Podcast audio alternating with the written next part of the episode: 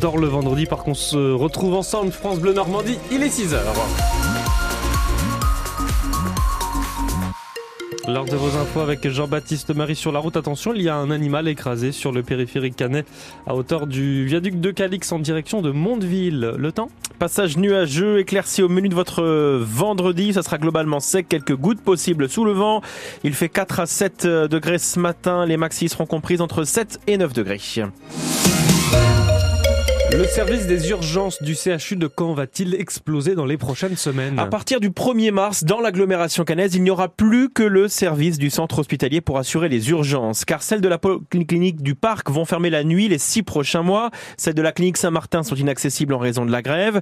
La crainte est donc de voir massivement débarquer au CHU de Caen les personnes qui veulent se rendre aux urgences la nuit.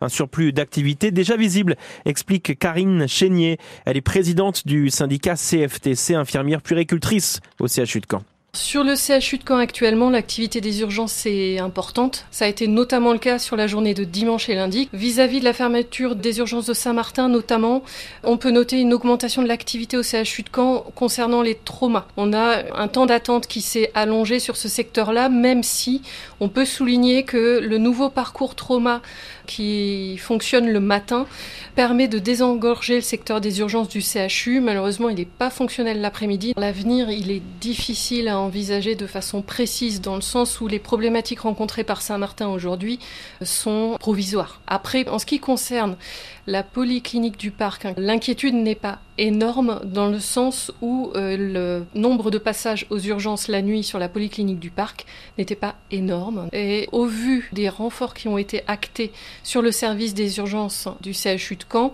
pour le moment, les équipes arrivent à prendre en charge les patients en globalité de manière un petit peu habituelle. À Falaise, le centre hospitalier s'est retrouvé sans électricité hier après-midi comme une partie de la ville. La faute, un incendie dans un transformateur électrique de l'hôpital. Les pompiers ont éteint le feu. Des générateurs de secours ont aussitôt pris le relais de l'alimentation électrique du centre hospitalier de Falaise, mais aussi des EHPAD. Toutes les opérations chirurgicales qui étaient prévues ce matin ont été déprogrammées. À des coupures d'électricité encore, mais en raison du passage de la tempête Louise, cette fois, hier soir, 11 200 foyers étaient privés d'électricité en Normandie, dont 2000 dans le Calvados, 1800 dans l'Orne. Les équipes d'Enedis étaient à pied d'œuvre pour rétablir le courant. Le déroulement des cérémonies du 80e anniversaire du débarquement se précise à un peu plus de trois mois de l'événement international. Oui, France Bleu est en mesure de vous dévoiler ce matin le programme des commémorations officielles qui auront lieu en Normandie les 5, 6 et 7 juin prochains avec évidemment en point d'orgue la cérémonie internationale à Saint-Laurent-sur-Mer au Maha Beach présidée par Emmanuel Macron. Une trentaine de chefs d'État et de gouvernement seront présents. Alors en attendant l'officialisation par l'Elysée le mois prochain, vous nous dites ce matin, Julien Corbière, ce qui va se passer. C'est un casse-tête à organiser puisque chaque pays voudrait sa cérémonie le 6 juin en présence du chef de l'État français. Emmanuel Macron sera, ça on le savait, à Saint-Lô le mercredi 5 dans l'après-midi euh, pour la première cérémonie hommage aux victimes civiles normandes. Le 6, euh, c'est la cérémonie internationale à Omaha qui conditionne tout le reste. Elle aura lieu, c'est désormais acté, dans l'après-midi au milieu d'une longue série de cérémonies binationales.